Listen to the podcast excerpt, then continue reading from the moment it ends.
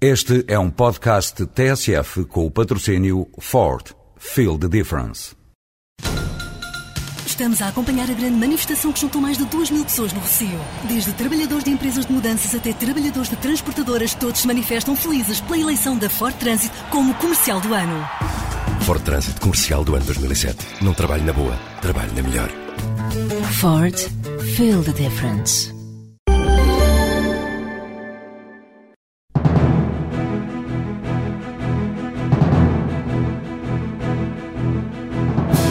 Marktest vai começar a fazer estudos de mercado em Angola. A empresa quer ser uma referência numa área de negócio que ainda está por desbravar no país. Também em Angola já está a Sildor. A fabricante de roupeiros espera apresentar em março as primeiras peças idealizadas por portugueses. Os centros comerciais Dolce Vita acabam de aterrar em Espanha. É um investimento da Amorim Imobiliária que ultrapassa os 160 milhões de euros.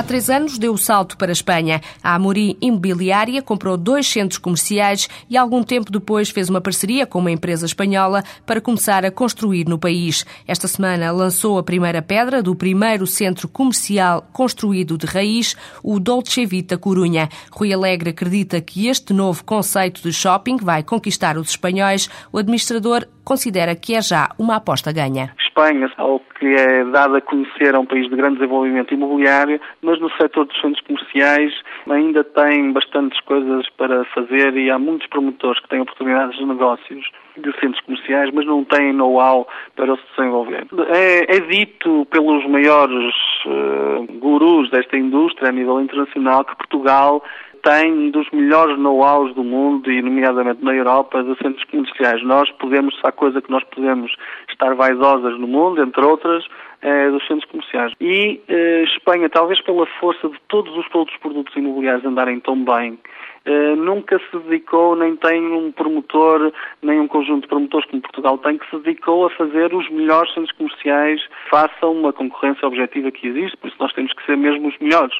E por isso há, um, há uma janela de oportunidade que é entre um mercado e uma economia que funciona uh, bastante bem e um conjunto de oportunidades que não estão a ser devidamente focalizadas pelos promotores imobiliários no que significa o aporte das melhores tecnologias e os melhores conhecimentos para fazer centros comerciais. Os estudos que fazem, este mercado tem a mesma receptividade, eh, a mesma apetência que em Portugal? Tem, tem, a mesma potência. Quando se faz um produto bom, ele tem a mesma potência. Agora, o negócio de centros comerciais talvez seja um negócio menos imobiliário que existe. É um negócio de gestão de fluxos da sociedade e das grandes centralidades urbanas.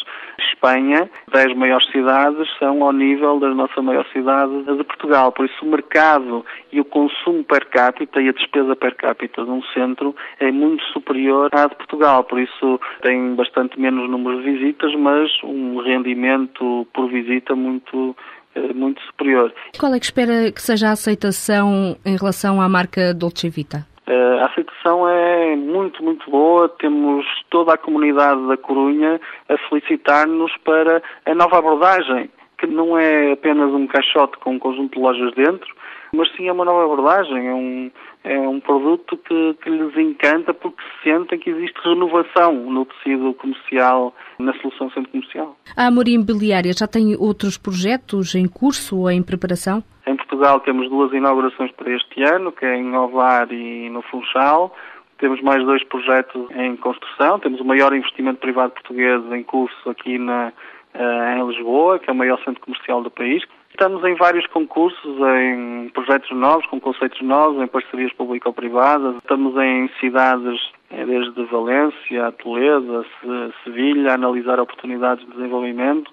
Por isso, a estratégia do Chavita de criar uma marca e um novo conceito e uma nova forma de estar nos centros comerciais está aí para vingar. Espanha tem sido um mercado prioritário, mas pensam entrar também noutros países? Nós estamos nós agora associados ao grupo Chamartin, já tem vários países onde estão a, a intervir. Eh, nós já estávamos também a intervir na Polónia e eles também, também estão, por isso estamos a juntar eh, forças.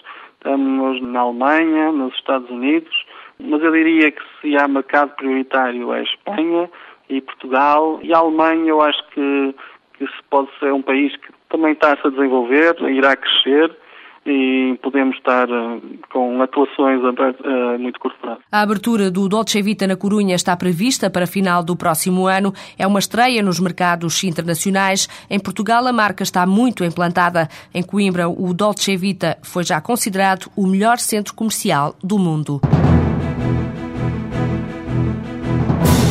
A Sildor vai produzir roupeiros em Angola. Em março espera ter já as primeiras peças a sair para o mercado. É uma aposta que surge depois de uma pequena experiência na exportação de roupeiros para Palma de Maiorca, com o mercado nacional a travar qualquer crescimento. João Luís, gerente da empresa de madeiras e derivados, revela que era a altura de investir a sério em alternativas. Começar por Angola revelou-se a escolha mais acertada. Nós vimos que tínhamos que, que, que, meter o nosso material em Angola, mas como seria através de fabricar aqui e levar para lá, pensamos que não, não porque há uma necessidade imediata em Angola de hoje pedirem e amanhã terem as coisas, portanto precisarem das coisas quase no momento.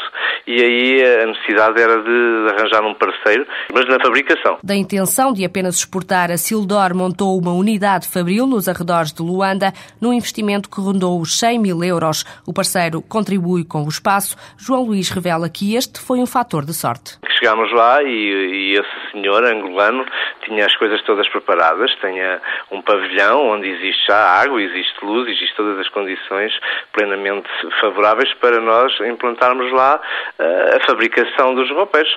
E foi uma, foi uma sorte.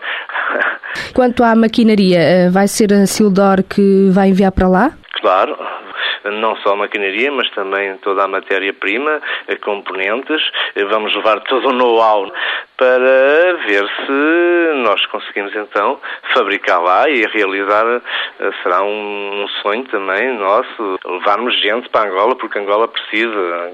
Eu, por acaso, já estive lá há 10 anos atrás e era, era miséria atrás de miséria. Hoje vê-se uma reconstrução e temos que ajudar, porque penso que eles também necessitam, a comunidade internacional está-se a chegar toda a Angola, inclusive muito, muito forte a China, e nós acho que também temos uh, algum eh, complô para, estar em Angola, não é verdade? Todo o material para fazer os roupeiros vai ser enviado a partir da unidade da Sildor em Leiria. João Luís espera uma boa aceitação ao produto 100% português. Desde a placa até ao orlamento, mesmo à, à esquematização dos roupeiros, somos nós todos que fazemos isto aqui. Temos pessoas que desenham, temos programas de desenho, temos programas de, de fabricação, tudo sai das nossas ideias. Nós, nós, eh, em questão de design de perfilaria, temos uh, três desenhos diferentes de componentes para roupeiros, acho que somos muito fortes. A produção tem como alvo apenas o mercado angolano. A estratégia para expandir a marca passa pela aposta na revenda. Vamos às lojistas, como já há muitas lojas em Angola, e tentar vender. Não sei se ao princípio vamos fabricar eh, dois ou duzentos roupeiros, é, é muito subjetivo. Mandamos para lá material para fazer 100 roupeiros. Pronto, isto começamos sempre por baixo. Mas uh, não vamos tentar eh, fazer o objetivo que nós temos aqui, que nós fabricamos aqui à volta de 400, 500, 600 roupeiros por mês. Mas se for metade ou uma terça parte já era bom, não é verdade? Porque Angola é um mercado que deixa uma margem um bocadinho melhor. É um objetivo, fabricarmos 100, 200 roupeiros era muito, muito bom. A fábrica vai ter para já quatro pessoas. A Sildor espera faturar o máximo, mas não arrisca falar numa meta. Em Portugal, a faturação da fabricante de roupeiros é de um milhão e meio de euros por ano. Trabalho da Marktest no terreno já está a começar com a caracterização da população em Luanda. Só depois vai elaborar os primeiros estudos de audiência e de consumo de bens e serviços. O presidente do grupo explica que a estratégia da empresa é para já fazer estudos gerais, mais tarde admite fazer também sondagens de opinião, um terreno que Luís de Queiroz considera ser mais delicado. Em Angola, o objetivo da Marktest é ser uma referência no mercado ainda muito verde. Temos que marcar posição logo numa primeira fase, para evitar que aquelas empresas de serviços, eh, nomeadamente da África do Sul e do Brasil, que também estão atentas, eh, cheguem primeiro que nós e, portanto, ocupem o terreno. Nesta altura, como é que está esse terreno? Os estudos de mercado em Angola são incipientes. portanto, praticamente não se fazem. Melhor, tem-se feito o estudo de mercado, mas há uma empresazinha local muito pequena, que não, não tem feito grandes coisas. Há duas pequenas estruturas, mas realmente muito pequenas. Nós estamos praticamente a abrir o mercado e estamos a lutar com aquelas dificuldades de quem chega a um país que não tem estatísticas oficiais que nos permitam ter uma, uma ideia do que é o país, porque depois para fazer estudos de mercado nós temos que ter uma base estatística, temos que saber quantas pessoas existem, onde é que elas estão, porque não se pode fazer uma amostra se, se eu não souber uh, que universo é que eu estou a estudar a partir. Como é que se contornam estas dificuldades? Bem, essas dificuldades nós temos que chegar lá e, quer dizer, a primeira coisa que olhamos, olhamos para uma cidade que é hoje a Grande Luanda, que me dizem que tem 4 milhões de pessoas, eu não sei se tem 4, se tem 4,5, não sei, mas falam que tem 4 milhões de pessoas, e que eu sei, quando os portugueses saíram lá em 75, tinha 400 mil. Portanto, dizer, estamos a falar em 30 anos numa metrópole que aumenta 10 vezes. Agora, também quando olhamos para Angola, e hoje a informação estatística que existe é praticamente nula, nós para ter um mapa da Grande Luanda, possivelmente vamos ter de ir ao Google e imprimir aquilo que se está a ver por satélite, o que vemos é, é uma zona histórica, ainda mais ou menos preservada, que será, digamos, a cidade colonial, mas depois, eh, digamos, nos arredores, nos subúrbios, estende-se uma massa de construções, eh, enfim, eh, mais pobres, aquilo que lá chamamos no que na Grande Luanda é uma, é uma zona extremamente importante e, e que não está caracterizada.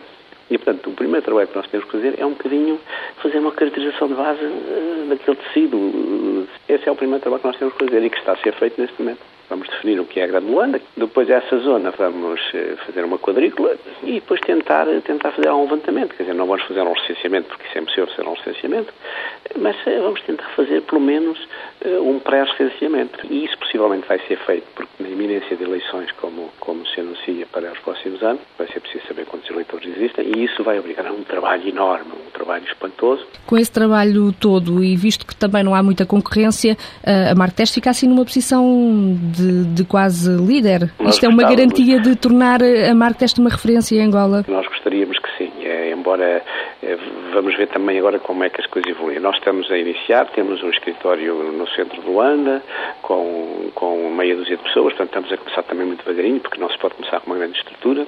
Algumas pessoas vão de cá, outras pessoas foram recrutadas lá, só que em Luanda é preciso fazer tudo, quer dizer, nós para mandar pessoas de cá temos que lhe dar casa, eh, temos que ter um chofer, porque em Luanda é impensável as pessoas conduzirem o seu próprio carro, porque, digamos, é, aquilo é uma selva de tráfego. Depois temos que ter esquemas de segurança, sei lá, nos edifícios onde nós temos os nossos escritórios têm geradores próprios, ou seja, há muitas dificuldades. Agora, nós também sentimos que começa a haver uma procura importante e as pessoas querem saber como é que, como é, que é o mercado angolano, porque querem investir e querem aproveitar também este boom de crescimento que está a começar a verificar-se. Para quando é que está prevista a saída dos primeiros estudos e, e em que áreas? Vamos fazer de audiência. Vamos tentar saber eh, o que é que as pessoas eh, leem, o que veem, o que ouvem. Depois vamos tentar também ter uma panorâmica muito global do consumo, eh, ainda também sem, sem entrar em grande profundidade. Eh, vamos também começar a identificar e a medir os investimentos publicitários que se fazem em Angola, saber quem é que começa a investir em termos publicitários, tentar dimensionar esses investimentos e depois vamos responder às solicitações dos clientes em várias áreas. Na área das telecomunicações já temos pedidos, na área da cerveja já temos pedidos, na área da banca já temos pedidos. E depois há um setor que é um setor mais crítico, um setor mais, eh, que é o setor da opinião pública, eh, onde ainda não, ainda não estamos, eh, não temos ainda uma estratégia muito bem definida, porque a opinião pública, enquanto na Europa são, normalmente são os meios de comunicação que subscrevem estas sondagens e as divulgam, eh, países onde as democracias ainda estão muito, muito início, como Angola, às vezes não, não há essa possibilidade e, portanto, quem faz sondagem muitas vezes tem que tem que fazer parcerias com forças políticas, o que também nos pode criar um problema de, de independência. Em relação às sondagens políticas e eleitorais, prevê que a aceitação ou, ou possa ser diferente? É, eu, eu não conheço ainda muito bem o mercado angolano sobre esse aspecto. Agora, se houver clientes, eh, evidentemente que nós estamos interessados em fazê-los, porque no fundo é o nosso negócio. Agora, há, uma, há uma outra face dessa moeda que é o que é que isso nos pode, nos pode trazer em termos de compromissos ou de, ou de ligações ou dependências. Sei lá, se um departamento governamental eh, me pedir para fazer uma sondagem, eu não sei se, se depois isso pode fechar portas ou abrir portas, ou, ou, até que ponto é que isso pode implicar com a maneira como a empresa se posiciona no mercado em termos de independência. Temos algum receio de que seja, seja uma área sensível e que, e que possa, possa trazer problemas num, num país onde, onde as instituições e a democracia estão numa fase ainda muito, muito embrionária. Uma oportunidade a ser ponderada. Em Angola, a Marktest investiu perto de um milhão de euros. Em Moçambique, a empresa de estudos de mercado já está a desenvolver contactos para começar a operar no país.